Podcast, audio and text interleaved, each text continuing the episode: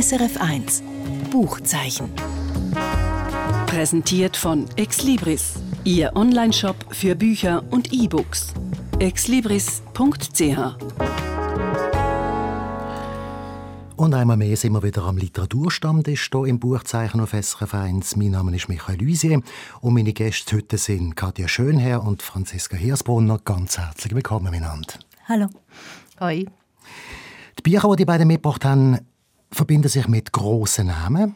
Der eine Name ist der von Paul Auster, ein amerikanischer Literaturstar. Von ihm ist gerade ein neuer Roman rausgekommen. Baumgartner heißt der neue Roman. Katja Schönherr stellten den vor in der zweiten Hälfte dieser Sendung. Und dann haben wir hier den Namen Josef Roth, einer der ganz grossen Schriftsteller überhaupt, wo hier aber nicht als Autor von einem Buch besprochen wird, sondern als Thema von einem Buch, respektive als Protagonist. Die Heilige des Trinkers heißt das Buch Josef Roths Vergessene Liebe. Es stammt von der Lea Singer und beschreibt dem Josef Roth seine Geschichte mit seiner Freundin Andrea Mangabell. Franziska Hirsbrunner, ich weiß, dass du dich schon sehr lange und sehr intensiv mit dem Josef Roth auseinandergesetzt hast. Ist dir der Name Andrea Mangabell bereits einmal untergekommen? Also, wenn ich jetzt ganz ehrlich soll sein, müsste ich sagen, nein.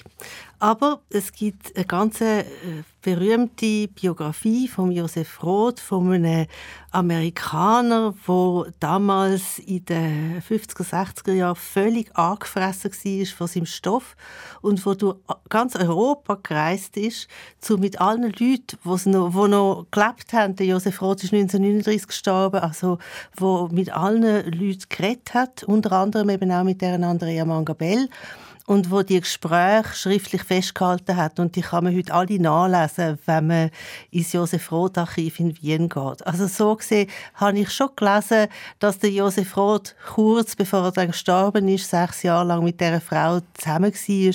Aber ihren Namen hat sich mir nicht eingeprägt. Sie hat afro-kubanische Wurzeln. Wie kommt das? Ja, ähm, ihren Vater ist ähm, ein afroamerikanischer Komponist, Pianist und Musikdidaktiker gsi. Der hat äh, Hamburger Frau geheiratet aus gutem Haus. Die haben irgendeinen Teehandel oder so. Und der ist damals, als er nach Deutschland kam, sehr, sehr angesehen. Also man hat ihm ist nicht so eine schöne Bezeichnung aus heutiger Sicht, aber damals ist es wirklich als Kompliment gemeint gewesen. Man hat ihm Elfenbein Liszt gesagt, nach dem Franz Liszt. Also er sagt wie der Franz Liszt, aber hätte eben eine dunklere Haut. Und äh, das hat man der Andrea Bell, das Erb quasi, hat man der Andrea Bell auch ein bisschen angesehen. Sie hat ähm, als eine der schönsten Frauen in den damaligen Kreis gelten, aber sie hat auch einfach so ein bisschen eine dunklere Haut gehabt. Was sind das für Kreise, die sie verkehrt hat? Also das sind ähm, Literatur- und Kulturkreise Das muss man sich so ein bisschen als einzige große Party vorstellen. Also so in den 20er, 30er Jahren hat das so richtig brummt in Deutschland. Es hat auch noch auf einem anderen Gebiet brummt. Ähm, Deutschland, also die großen Metropolen, gell, vor allem Berlin, hat eine von der ähm, ausgeprägtesten ähm, homosexuellen Lesben, aber auch äh, transsexuelle Szenen gehabt. Und das ist gang und gäbe gewesen. Das hat mir die Autorin von dem Buch, das ich mitgebracht habe, Lea Singer, erzählt, dass also äh, Männer in knallrosaroten Badmäntel und gelben Straps und Stöckelschuhen ähm, über den Kuhdamm gelaufen sind und, ähm, das denkt man gar nicht mehr von der Zeit, ne? Man nein, hat äh, nein, man, wie ausgelöscht durch Aber das ist wirklich, das ist wirklich ähm, sehr, sehr wichtig. Es gibt auch Schriftsteller übrigens, also englische, amerikanische, ähm, wo dann auch auf Berlin gekommen sind, wo Bücher geschrieben haben darüber. Und in Italien ist es so gewesen, dass man einem homosexuellen Mensch gesagt hat, un Berlinese, also ein Berliner. wie, wie zeichnet sie jetzt Lea Singer, die Frau, die Andrea Mangabell? Man muss schon sagen, ähm, oder ich muss zuerst sagen, Lea Singer ist jetzt nicht unbedingt eine Autorin, die im großen Stil Geschichten erfindet, sondern sie wühlt sich durch alles Material, was es in der Zeit, wo sie darüber schreibt, gegeben hat. Und auch alle Literatur, ähm, alle ähm, Briefwechsel, was weiß ich. Und tut dann aus ganz kleinen Teilen Dialog zusammensetzen zum Beispiel. Also die Leute reden dann wirklich so auf eine Art in ihren Büchern, wie sie vermutlich geredet haben.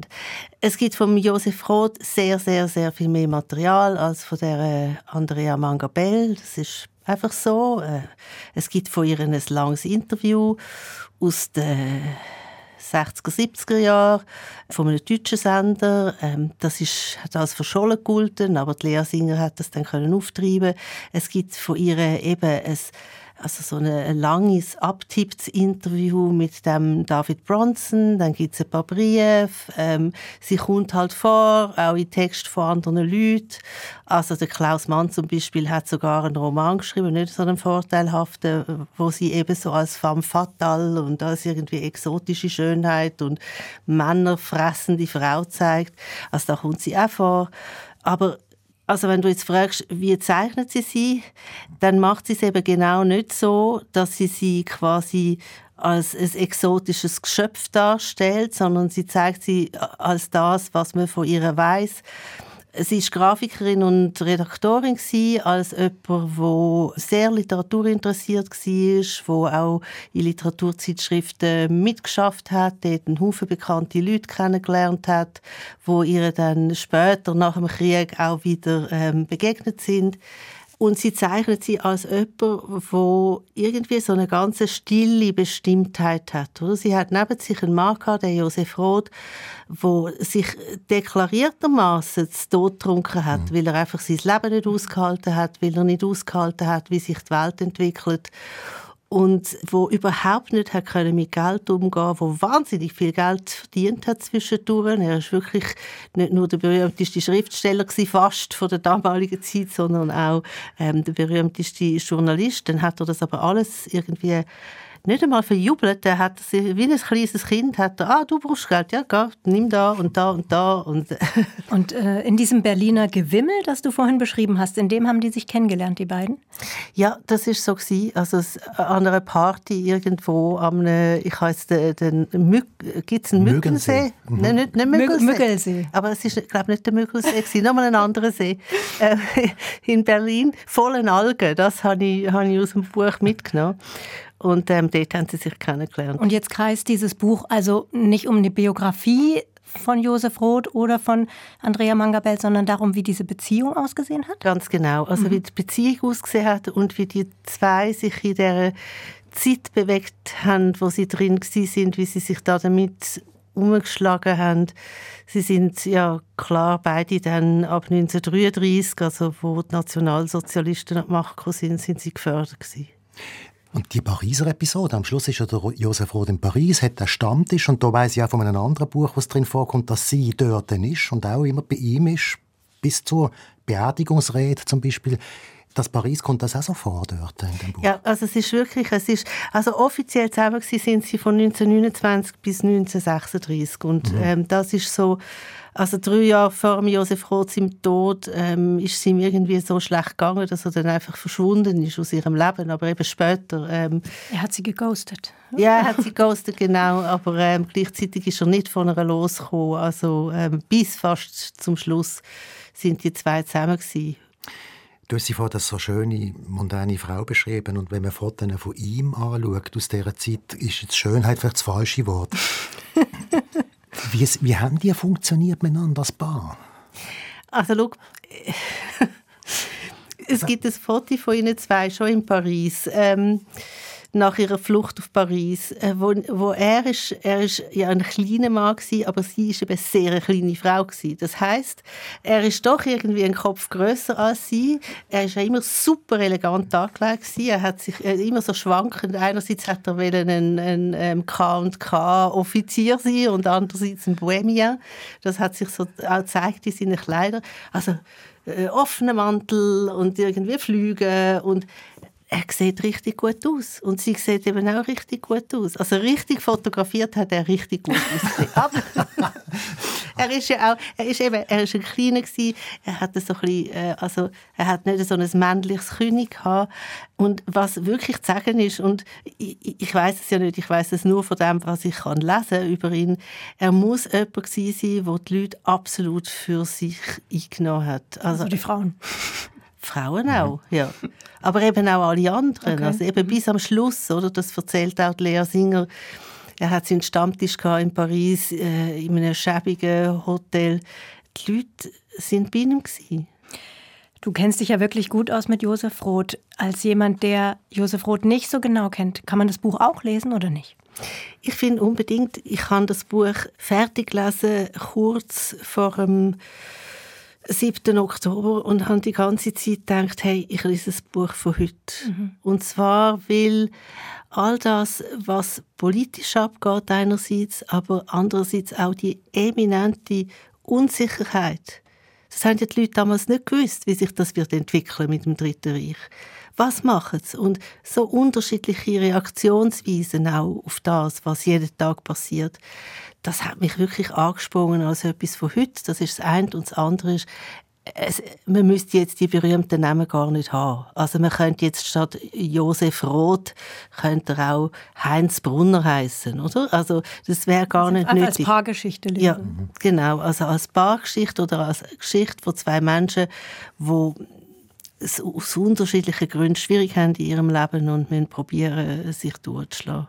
Und das, eben, dass wenn das dann all die großen Namen auftauchen, wie zum Beispiel auch Stefan Zweig oder so, und man irgendwie merkt, wie die da in dieser Kulturszene so hinten die ganze Zeit übereinander tratschen und eifersüchtig sind aufeinander. Und ähm, der Josef Roth dann will, der, er findet, der äh, Zweig sei ein schlechter Schriftsteller, er sagt viel besser, aber der Zweig verdient so halb gut. Und dann setzt der Roth äh, das Bonbon in die Welt, der Stefan Zweig Zweig sagt der Erwerbszweig. Dann redet man vom Stefan Zweig nur noch vom Erwerbszweig. Und solche Geschichten. Die Wortspiele müssen wir halt dann übersetzen, aber es ist auch etwas, was ich irgendwie auch kenne von mir, oder? Dass ich neidisch bin auf jemanden oder ähm, dass mich jemand aufregt, weil er oder sie erfolgreicher ist oder so. Also es ist äh, irgendwo sehr, also ein Buch, das sehr nah ist an der Realität und etwas vielleicht auch noch, die Lehrsinger hat sich ja eben wahnsinnig drin gewühlt, aber es flutscht wirklich beim Lesen. Also man stößt nie nicht an. Vielen Dank, Franziska. Lea Singer, Die Heilige des Trinkers, Josef Roths Vergessene Liebe, heißt das Buch, das du vorgestellt hast. Rausgekommen ist es beim Kamper Verlag. Es gibt übrigens auch eine Podcast-Episode «Zwei mit Buch» zu dem Buch, wo du, Franziska, gemacht hast, zusammen mit der Katja Schönherr übrigens, die auch hier sitzt. Sie finden den Podcast online unter srf.ch-audio oder sehr viel einfacher, wenn ich es vorher gemacht habe, googeln Sie einfach SRF, Hirsbrunner, Rot und dann haben sofort. Das ist das Buchzeichen auf SRF 1, heute mit grossen Namen. Und nach dem Josef Roth kommt jetzt auch gerade noch der Paul Auster. Und etwas, was man sicher kann sagen zum Paul Auster, ist, dass er zu den grössten zeitgenössischen Literaturstars gehört. Über 30 Bücher gibt es von ihm. Und er wird auch immer wieder im Zusammenhang mit einem Nobelpreis gehandelt, den er unter Umständen auch einmal soll bekommen. 76 Jahre alt ist er unterdessen. Er ist allerdings an Krebs erkrankt. Ich habe jetzt erst einmal zu dem weisst mehr, weisst, wie es ihm geht? Mhm. Oder weiß mehr, wie es ihm geht? Nicht so genau. Ähm, seine, seine Frau, Siri Hustvedt, auch eine sehr bekannte Autorin, hat das auf Instagram publik gemacht. Sie hat da gesprochen von Cancerland, also Krebsland, in dem sie sich gerade befinden, weil er eben in einer, in einer Krebsklinik in New York in Behandlung ist. Und das war jetzt so der Stand vom Spätsommer, hieß es, ähm, er ist noch nicht überm Berg. Also das äh, ist noch alles offen und das Buch liest sich natürlich irgendwie noch mal ganz anders, wenn man sich überlegt, es könnte sein letztes gewesen sein. Aber ganz offenbar hat er es geschafft, noch ein Buch zu schreiben. Ja, hat es geschafft. Ich muss sagen, man liest es eben doch ein bisschen schon so als Abschiedsbuch, weil es geht auch viel um den Tod. Es kreist so um die Frage, was von einem Menschen nach dem Tod bleibt. Und es ist für seine Verhältnisse auch ein sehr dünnes Buch. Also es hat nur 200 Seiten und ähm, ich glaube, sein letztes Werk hatte 1200 Seiten, 4321. Also er kann äh, auch viel ausufernder schreiben, als er das in dem äh, Buch jetzt gemacht hat. Und er ist auch doch so ein bisschen sprachökonomischer. Also er hat oft verschwurbelter geschrieben als in dem Buch. Also wenn man jetzt reindichten will, er hat das ein bisschen unter Zeitdruck geschrieben, dann kann man das, glaube ich, durchaus machen. Vielleicht will er auch aufs Wesentliche kommen. Vielleicht kommt er auch aufs Wesentliche, genau. Baumgartner heißt das Buch. Um was geht es da genau? Also Baumgartner ist der Name von der Hauptfigur. Das ist nämlich der Seymour, Seymour Baumgartner. Das ist ein 71 Jahre alter Philosophieprofessor, der lebt in Princeton ähm, genau, und das Buch beginnt wirklich wie so eine Slapstick-Nummer. Also er, will, er steht morgens auf, verbrennt sich aber erstmal an einem heißen Topf, mit dem er sich ein Ei kochen wollte. Dann will er seine Schwester anrufen. Es kommt immer was dazwischen. Ähm, am Schluss von diesem Tag stürzt er dann noch die Kellertreppe runter und er äh, verletzt sich am Bein. Also er ist, er ist wirklich so eine Slapstick-Nummer und am Ende von diesem Tag sitzt er da verzweifelt in der Küche und starrt wieder auf diesen, diesen versenkten Kochtopf, mit dem der Tag begonnen hatte. Und da fängt er eben an, sich ähm, mit diesem Kochtopf an seine Frau zu erinnern, die vor zehn Jahren verstorben ist. Und den Topf hat er an dem Tag gekauft, als er sie kennengelernt hat. Und das setzt jetzt eben so, ein, so einen Erinnerungsprozess in Gang. Er geht dann auch wieder ins, ins Arbeitszimmer von seiner, von seiner Frau, die hieß Anna, Anna Blume äh, übrigens, also eine Anspielung äh, auf äh, Kurt Schwitters, ähm, war Lyrikerin und äh, ja, dann, dann liest er eben ähm, alte Briefe von ihr durch und fängt auch selber an zu schreiben, erinnert sich. Also es ist so ein Reflexionsprozess oder so ein Erinnerungsprozess über sein Leben mit der Anna, aber auch seine eigene Kindheit. Hat das Ganze auf irgendeine Art autobiografische Bezüge? Ja, also er hat ja, Paul Auster hat ja doch öfter auch autobiografische Werke geschrieben. Also so das Winterjournal war zum Beispiel ein Buch, wo er fast, also was mehr Memoiren waren als, äh, als, ein, als ein Roman. Und Baumgartner ist eindeutig ein Roman, wirklich auch fiktiv, aber man, man findet, wenn man sich mit Paul Auster beschäftigt hat, ganz viele An Anspielungen aufs. Also zum Beispiel äh, beschreibt er da auch eine Reise, die er in die Westukraine gemacht hat, also die der Baumgartner in die Westukraine gemacht hat, in ein Dorf, aus dem aber auch Paul Austers eigene Vorfahren stammen. Ne? Oder auch ähm, der Baumgartner hat in, in Paris längere Zeit studiert, das hat auch Paul Auster, hat viel Zeit in Paris verbracht. Das sind so, so Bezüge, die, die es in dem Buch gibt zu Paul Auster selber. Es gibt noch, noch eine, eine Kleinigkeit, die habe ich äh, erst später mitbekommen. Der, der Seymour Baumgartner hat noch einen Zweitnamen, der sehr kompliziert ist, deshalb versuche ich den gar nicht auszusprechen. Aber in diesem Zweitnamen kommen alle Buchstaben von Paul Auster gleich zweimal vor. Also er hat, er hat viel reingewoben. Weißt du, was ich noch lustig finde? Also, 71 hast du gesagt, ist der Baumgartner. Und mir kommt er jetzt viel älter vor, weil du so weil ich ihn so gebrechlich mit dem Sturz in der Kellertreppe geschildert. Ja, oder auch, dass er kein Ei mehr kochen kann. ja, an einer Stelle, das fand ich sehr schön, ähm, fällt ihm auf, dass er seinen Hosenstall aufgelassen hat, ähm, nachdem er auf dem WC war. Und dann hat er gesagt, okay, wenn das öfter passiert, dann weiß man, es ist zu spät. Also wenn man den Hosenstall öfter auflässt, dann ist man wirklich alt. Was hat dich denn am meisten fasziniert an diesem Buch? Es hat was Rührendes. Also er beschreibt wirklich diese Anna als die Liebe seines Lebens. Der Tod ist jetzt schon zehn Jahre her und er arbeitet sich immer noch dran ab, aber es ist wirklich alles, was es zu sagen gibt. Er, das war seine große Liebe und die waren wirklich glücklich miteinander und haben sich so in ihren Eigenheiten akzeptiert. Ich glaube, da spielt auch viel die eigene Beziehung von Paul Auster zu Siri Hustvedt mit rein. Die, äh, über die schreiben sie auch oder haben sie auch viel erzählt, wie, wie gut sie zusammenpassen. Ja, und, und eben das, das hat was wirklich ähm, Berührendes, wie er an diese Frau immer noch denkt, gleichzeitig aber doch versucht, irgendwie aus diesen letzten Jahren noch was zu machen. Also dann ist er zum Beispiel ein bisschen verknallt in die, in die äh, Paketbotin und bestellt immer, immer, immer, Bücher, die er gar nicht lesen will, nur damit sie ab und zu mal klingelt und ihn anlächelt und ihm das nächste Buchpaket bringt. Und da dieser Versuch, aus den letzten Jahren was zu machen, das, das finde ich ziemlich berührend.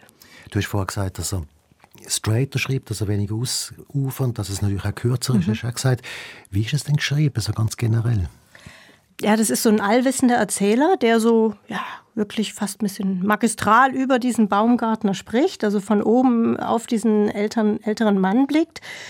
Und dann ist es aber auch Paul Oster schreibt eigentlich nie fast nur in, in einer Sache. Also der muss immer noch arbeiten mit anderen äh, Elementen. Ne? Und äh, deshalb sind dann immer noch so eigene Kurzgeschichten, die er geschrieben hat, mit drin. Oder mal ein Tagebuchauszug von seiner Frau, der Anna.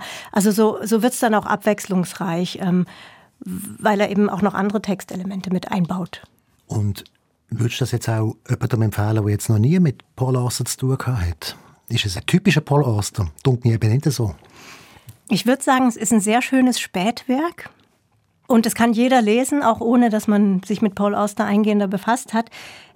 Ich würde sagen, wenn man so einen ganz, ganz typischen Paul Auster lesen will, dann ist es nicht das Richtige, weil dafür ist es wirklich ein bisschen zu dünn und zu wenig raffiniert gebaut. Da hat er Bücher gehabt, die viel verwobener sind und noch viel mehr so Spielereien haben, so, wo man immer sich fragt, was stimmt jetzt, was stimmt nicht, also die raffinierter konstruiert sind. Ich würde sagen, wer noch nie Paul Auster gelesen hat, der sollte mal anfangen mit das Buch der Illusionen. Oder wer Lust und ganz viel Zeit hat, dann kann er auch gleich anfangen mit diesem Wälzer, von, über den wir vorhin gesprochen haben.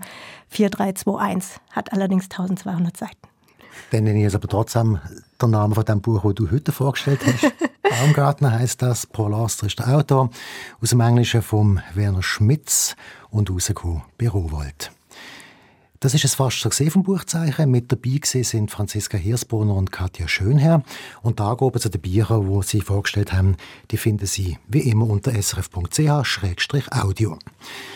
Und jetzt noch ein Tipp, und auch der hat mit einem grossen Namen zu tun, kann man sagen, und zwar mit dem Namen der Beatles. Ich weiß nicht, wie es Ihnen gegangen ist, aber als ich letzten Donnerstag zu oben zum ersten Mal den neuen Beatles-Song gelost habe, gerade dreimal hintereinander und dann am Freitag zu oben gerade nochmal dreimal hintereinander, bin ich am Samstagmorgen mit dem Song im Ohr aufgewacht und habe gedacht, es ist einfach schon unglaublich. Sechsmal hören und schon ist er drin, der neue Song. Irgendetwas haben die Beatles, das sie einem einfach immer wieder verwünschen. In meinem Fall mehr als ein halbes Jahrhundert, nachdem ich sie als Erstklässler für mich entdeckt habe.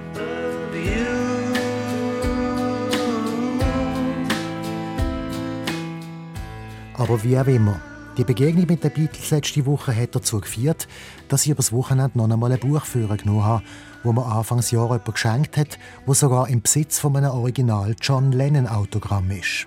One, Two, Three, Four heißt das Buch und ist die bisher letzte relevante Beatles-Biografie, die rausgekommen ist. Das Tolle daran, erzählt wird nicht das, was wir eh schon wissen, sondern was wir nicht wissen. Oder das, wo das, was wir eh schon wissen, ergänzt und in ein neues Licht stellt. Und das in 150 kurzen Kapiteln. Die Geschichte von Brian Epstein zum Beispiel, vom Manager, wo ganz maßgeblich am Anfang von dieser Band steht, aber eben auch am Ende. Geschichten von den beiden jung verstorbenen Mietern, sowohl von Paul McCartney wie auch von John Lennon, wo genauso hinter dieser besonderen Freundschaft und Verbindung steht, wie ihr gemeinsames musikalisches Verständnis. Gedanken über die Bandstruktur ohne Frontman, wie Mick Jagger zum Beispiel, wo das Charisma von dieser Band nicht kleiner gemacht hat, sondern vervierfacht. Aber dann eben auch Sachen, die man nicht kennt. Ein Interview zum Beispiel, wo die Kriegsreporterin Gloria Emerson mit dem Ehepaar John Lennon und Yoko Ono geführt hat und die beiden nach Strich und Faden fertig macht. Und zwar, weil sie ihnen ihr Antikriegsengagement nicht abnimmt. Oder den Kapitel über den britischen Schriftsteller und Komponist Anthony Burgess, wo die Beatles als empörend belanglos abtut und sie in die Hölle wünscht wo sie jeden Tag ihre eigene Musik hören und gefoltert werden von einem Zahnarzt. All das ist sehr informativ und sehr vergnüglich. Vor allem aber lässt es einem eine bekannte Geschichte neu entdecken und zeigt trotz aller Kritik an gewissen Momenten in der Beatles-Geschichte ein Kulturphänomen, wie ich es zu meinen Lebzeiten bis jetzt noch nie erlebt habe. Und bis heute offenbar seine Wirkung hat, wie wir letzte Woche einmal mehr hat dürfen erfahren.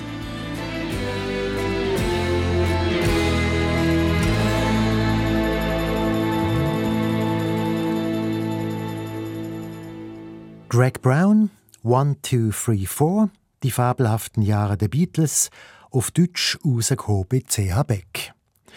Und das ist es jetzt endgültig vom Buchzeichen auf SRF 1. Mein Name ist Michael Luisier. SRF 1 Buchzeichen. Präsentiert von Exlibris, Ihr Onlineshop für Bücher und E-Books. exlibris.ch